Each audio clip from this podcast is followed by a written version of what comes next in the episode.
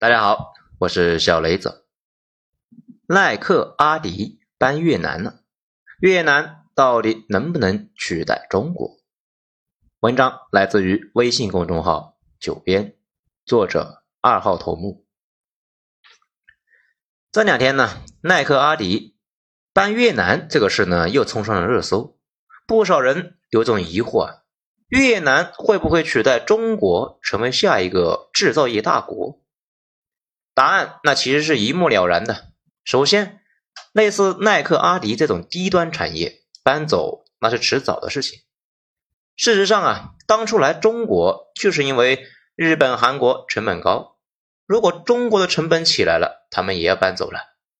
可能有小伙伴那就纳闷了呀，耐克、阿迪咋就低端了呢？确实低端，没什么技术含量，我国昆山就可以呢生产差不多的。但是价格跟贴标签的没法比呀，为啥呢？因为他们的真正技术含量是在设计和品牌环节，这两样都在欧美，钱也让他们给赚了，把制造生产转让给我们，这部分的利润呢极其低。咱们查了一下啊，有的说呢是百分之五，有的说啊百分之八，反正呢是不会超过百分之十。那越南会不会取代中国呢？这个问题呢也很搞笑，这就好像马来西亚要取代德国一样搞笑啊！越南本来就是一个省级国家，怎么可能会去考虑取代中国嘛？其实啊，越南人自己呢很清醒。咱们昨天呢还看了一个越南经济学家的文章，人家的小目标啊是泰国，下定决心十年内超过泰国，长期目标是中国台湾。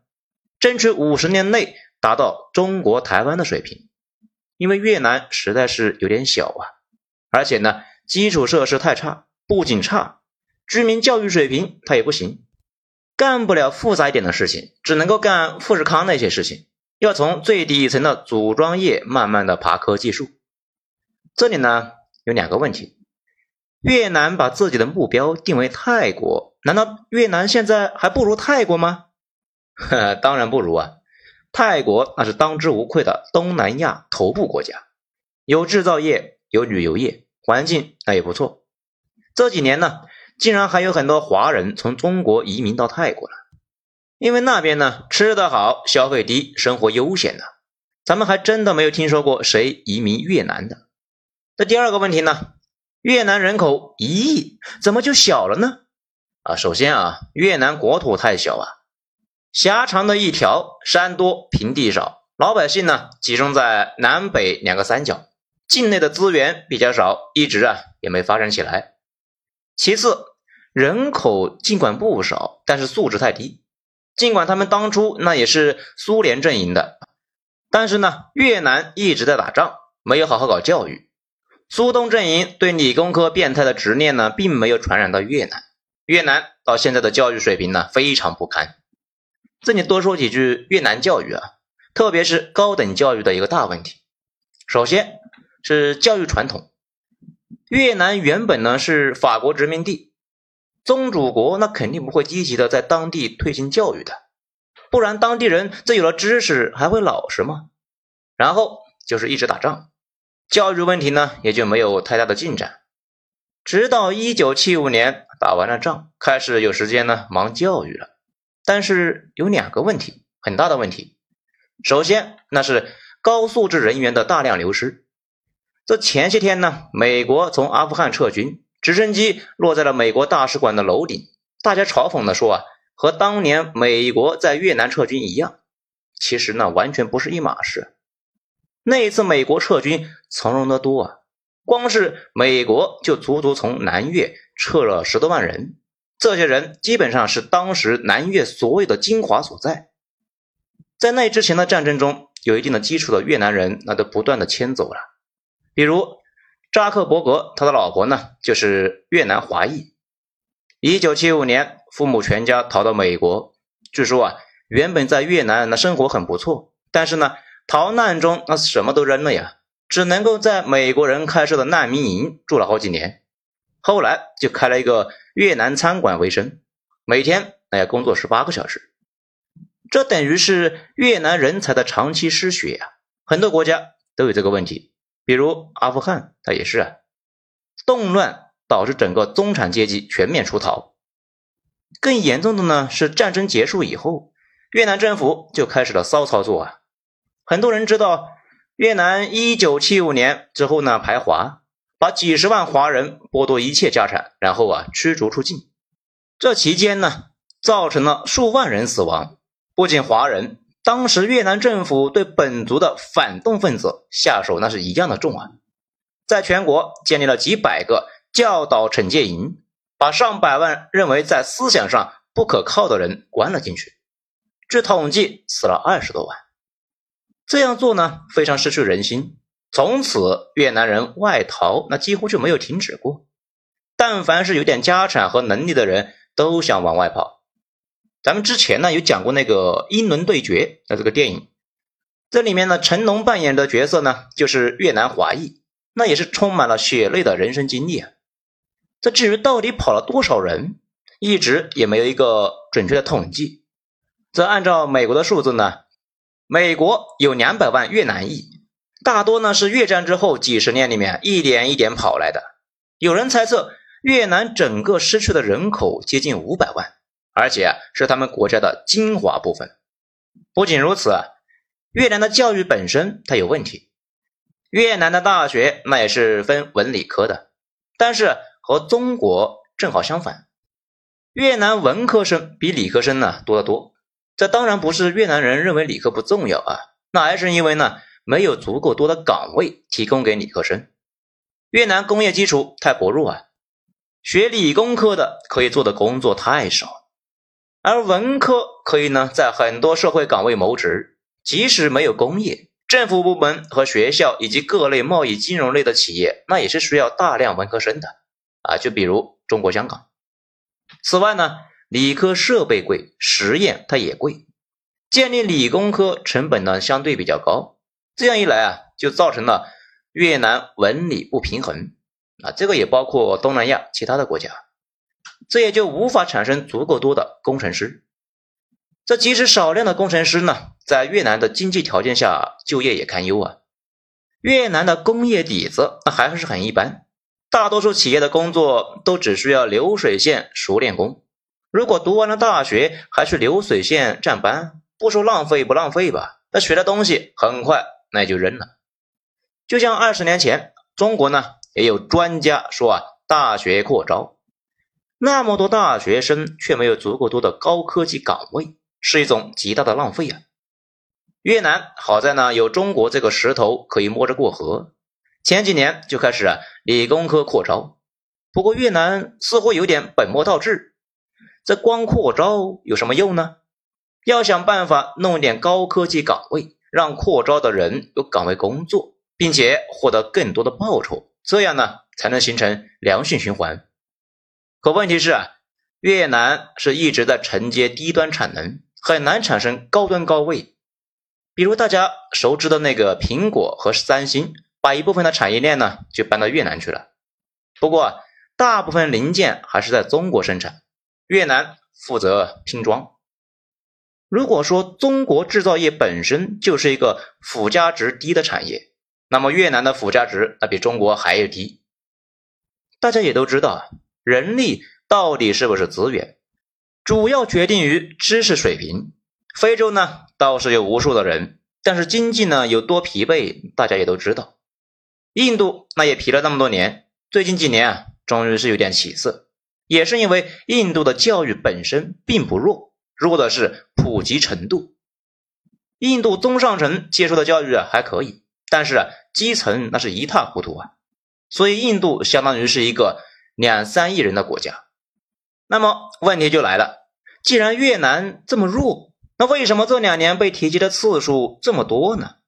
那主要呢是因为越南是整个亚洲最后的几块处女地啊。当初日韩发展到热火朝天的时候，越南那还在战火连天呢，仅有的那点资源全部投入了战争，损失最大的那还是人才，整个社会发生了断层。自从二战以后，几十年来啊。越南一直不算是一个正常国家，基本上就是一个战争机器。而这个机器使用的能源，那都是其他国家供应的。也就是说，苏联、中国老百姓的钱润滑了越南这部战争机器。在一九七五年，越南自己呢掐断了中国给他提供的援助的通道，一心呢就靠着苏联人那到地老天荒。没想到靠山山倒，靠人人倒。不过十年，钱老大哥呢就没钱了。这个时候才发现自己呢啥都没有，越南这一下子就慌了呀！白吃白喝几十年，一夜要靠自己了。越南那就被迫转型搞改革开放，一百二十万军队，没错啊，越南呢当年有一百二十万军队，就先砍掉一半，然后玩命的招商引资。当然，对于北面的中国态度大转弯呢，表示呢，哎大哥，我错了。正好和中国作对的李隼死了，选了一个叫长征的这个清华派上台，啊，这个就是因为啊仰慕中国的长征改了这个名字。越南的运气那还不错，有中国这个例子呢在边上可以学。转型虽然是不太成功啊，但是依靠吸收各国的溢出的产能，经济倒也算稳定，并且开始大规模的学习汉语。现在呢，越南很多人是可以说汉语的。咱们为了写这个呢，还专门联系了一个在越南那边开厂的老哥。他说啊，他们去了那边，先是高价聘请会说汉语的中国这边的做管理层，会说汉语的这些越南人充当其基层的管理者，然后啊再招越南工人。但是越南问题呢，在于转型太仓促，整个国家几乎一夜之间大转弯。这样一来呀，估计小伙伴那都明白。很多原有的问题都没有解决，最大的一个问题啊，就是军队经商。在改革之前，越南军队啊几乎是政权的代表，党政军三家都混在一起，很多权力都说不清楚是谁的。而军队在这种时候硬实力是最强的，所以越南的大裁军六十万人转移到地方上，这就造成了军队的影响力不减反增。越南的军队经商可以和泰国、缅甸相比，泰国、缅甸那可都是有几十年军政府历史的国家，到现在基本上已经是尾大不掉。前些年，越南中央曾经想对此呢加以限制，初始阶段就因为巨大的阻力而就作罢了。即使如此呢，越南军队对于手里面的权力依然不满意，只是因为啊经济还算稳定，自己那一份呢也还说得过去。老百姓对政府意见那还不大，暂时隐忍不发而已。一旦越南的经济遇到大问题，或者呢在改革中军队处在了南路的位置，越南军队暴走不过是一瞬间的事情。也就是说啊，越南是完美错开了日本那一轮投资潮，亚洲四小龙和亚洲四小虎都跟越南呢没啥关系。随后的事情大家也都知道，韩国。中国台湾、新加坡和中国香港强势崛起，东南亚这个传统的内卷大坑吸收了全世界巨量的产能，变成了世界工厂圈。中国呢，在内地啊，一开始在承接中国香港的产能，比如蛇口工业区，最早就是给香港来做来料加工的，后来又承接了一部分日本的产能，比如大连呢，以前的存在感很强啊。就是因为那里接了不少日本的产能，随后中国就加入世贸，开始接全世界的产能。这种情况之下，越南真的是没啥事可做了，只能够是等着。在中国这个产能大坑填满之前，越南啊没啥事可做。越南这么多年呢一直没接到活，毛病是非常穷，好处也是非常穷。大家知道。对于西方资本主义世界来说呢，穷其实也是一种资源，那就意味着你的劳动力廉价呀，这就是优势。但是前提是你必须得做到局势稳定，毕竟呢，谁都受不了投资了一堆的产业下去呢，你们国家动乱了，投资打了水漂，那哪行呢？越南打了那么多年的仗，军队势力强大，能够把控全局，好处呢，那就是又穷又稳定。但是以前中国也穷啊，而且呢，中国以前教育水平一直都是杠杠的呀，所以在中国的性价比失去优势之前，就没越南啥事。直到最近这些年，中国这边的工人工资啊开始上升，慢慢的一部分低端产能即使留在中国，那也就赚不到钱了，而且啊也招不到人。这资本家看了一遍，挨着海运，人口众多，又穷又稳定的，只剩下越南了。而且啊，越南还有个大优势，它离中国的外贸中心广东特别近。这大家呢看下地图就知道啊，也不要被距离给迷惑了。海运的成本非常低的，从成本的角度来看，广东到越南看着呢好像离得挺远的，其实啊比陆地上广东到广西的距离那还要短，所以一部分广东的低端产业就跑去越南了，而且呢转到越南的很多产业啊不只是中国、韩国的公司在转，我国呢也有不少。大量的低端产业在中国基本上生产一件赔一件，只好呢转走。但是又不能够离供应链太远，毕竟呢，越南它又没有全产业链，不能够像中国那样输入的是矿石，输出的是产品，他们的重化工弱得很呢，只能够接受半成品。那越南就是一个不错的选择，大家呢千万不要对中国用人成本上升感到惋惜啊！咱们搞代工的，那就是为了赚钱，将来呀不搞代工。一直低成本的日子呢，别过了。此外呢，很多产业这个属性呢是属于高污染产业。以前我国需要钱的时候，那基本上啥都干了。现在没那么穷了，也就不愿意了。更穷的越南倒是非常积极。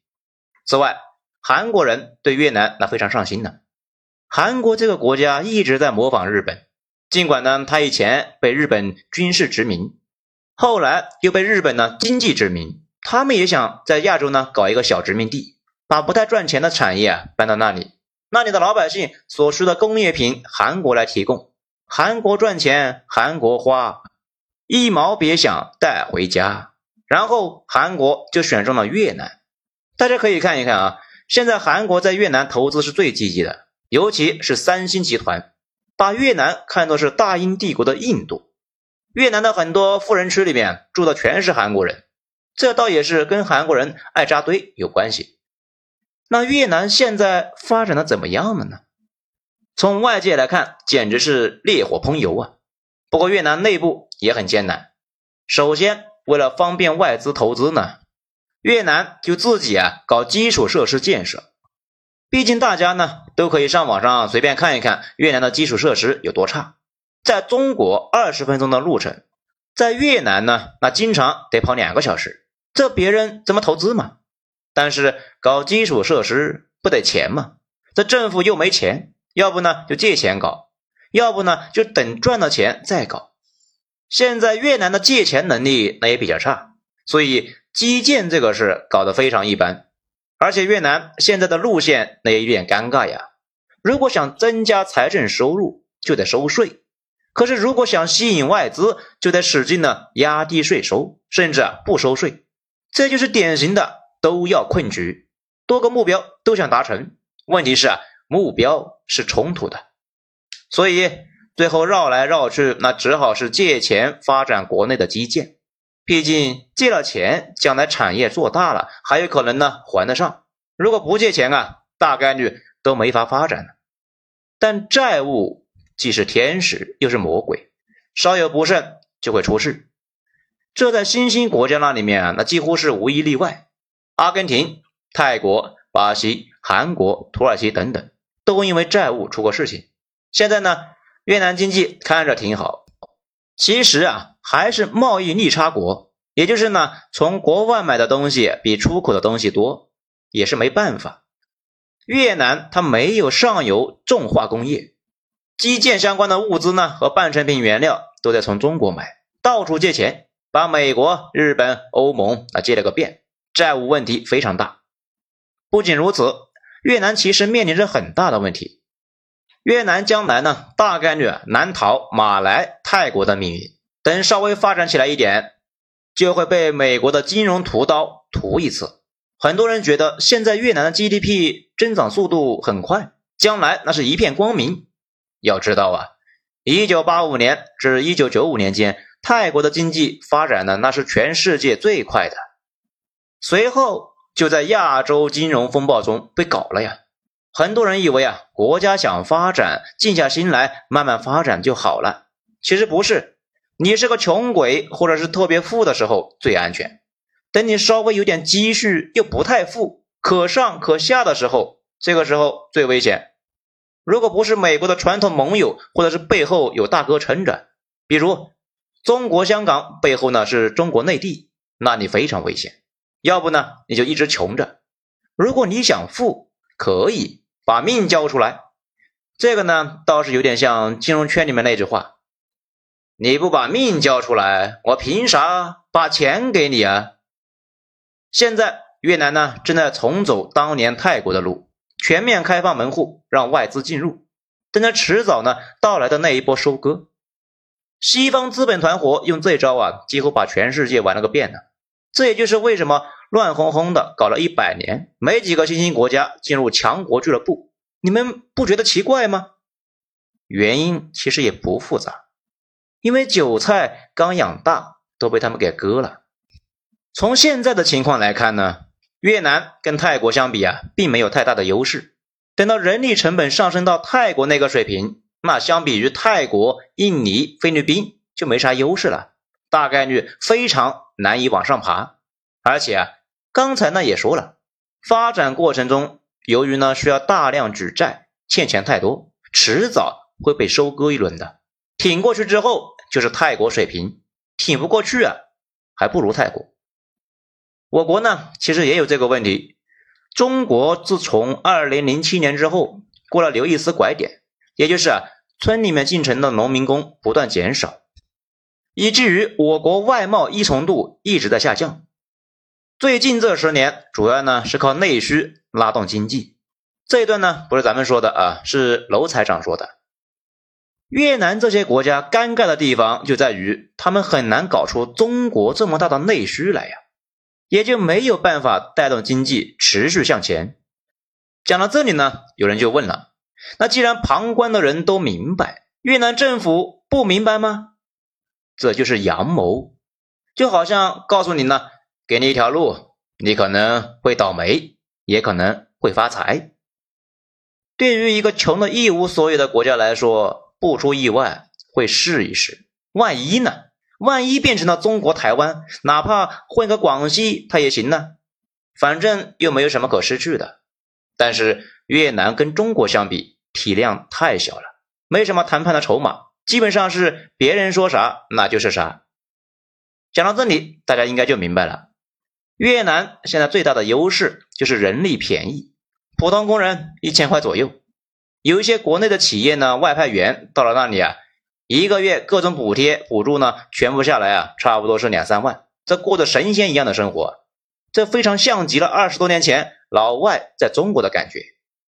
越南很难培养出自己巨大的国内市场，产业升级那也是个大麻烦。越南他明显懂得这个道理，所以啊，他们的目标定为了泰国，而中国这边低端制造业呢转出去，几乎那是必然的。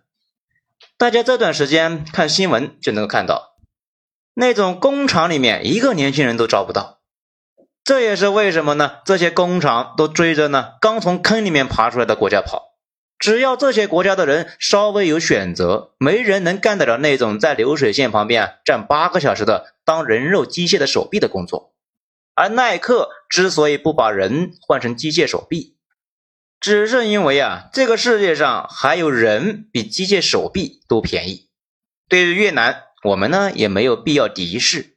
越南呢，应该是地球上最接近我们的国家，而我们跟越南的关系啊，有点像我国十多年前跟美国的关系，处在完全不同的生态位。现在越南做买卖的很多都是华人，很多华人厂子里面一部分不赚钱的业务啊，本来都不准备干了，后来发现，嘿。去越南还有的赚，于是啊就搬过去了。目测呢，将来中越也没啥竞争关系。咱们现在越来越觉得，我们真正的竞争对手只有自己。只要每一年我们呢都能够比上一年更公平、更法治、更强大一些，根本就没有必要在意越南这种国家。好，以上今天呢就是这些内容。谢谢大家收听。如果觉得本专辑播的不错的话呢，请大家动动小手指，给本专辑点一个五星评价。我是主播小雷子，精彩咱们下章接着说。